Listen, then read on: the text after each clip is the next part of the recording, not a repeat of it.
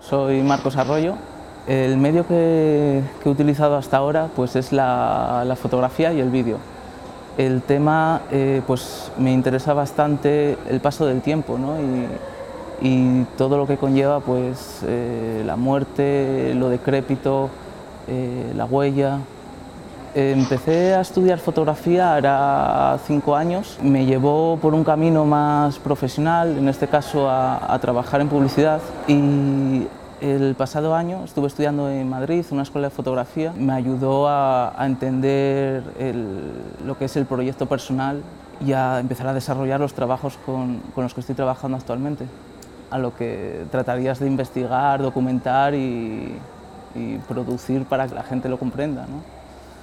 El entorno es importante para mí. Eh, yo, como comentaba, el, año pasado estuve viviendo en Madrid y ahora pues, me he trasladado aquí a Asturias de nuevo para trabajar en un proyecto que solo podría trabajar aquí. También pues, hay una cuestión familiar que, está ligada pues, a, de lo que trataría el proyecto. Pues el, proyecto llega aquí, empecé en julio con ello y, bueno, ¿no?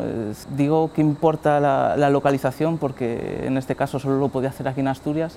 Se trata, pues, es un, grupo coral, un coro de, aquí de Asturias y, bueno, pues todo lo que conlleva de investigación, eh, el estar con ellos, eh, continuar documentándote y desarrollando el proyecto poco a poco y eh, por ahora con fotografía y trato de complementar con, con la parte de, de vídeo.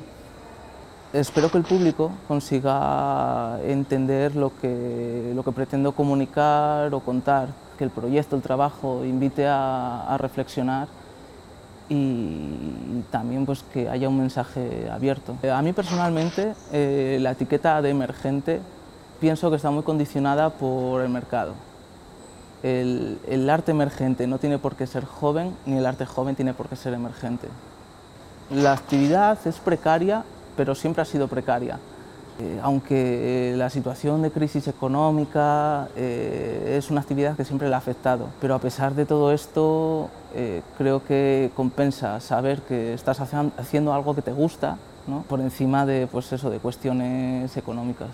La situación artística entre Madrid y Asturias, lógicamente Madrid es la capital y si hay un mayor número pues eso, de centros, de escuelas, facultades, pero pienso que, en Asturias hay una cantera interesante pues, de, artistas y proyectos, pero pienso que en Asturias, aunque funcionen a, modo local, que comúnmente conocemos como, como el paisaje de la periferia, es un, es un contexto interesante actualmente.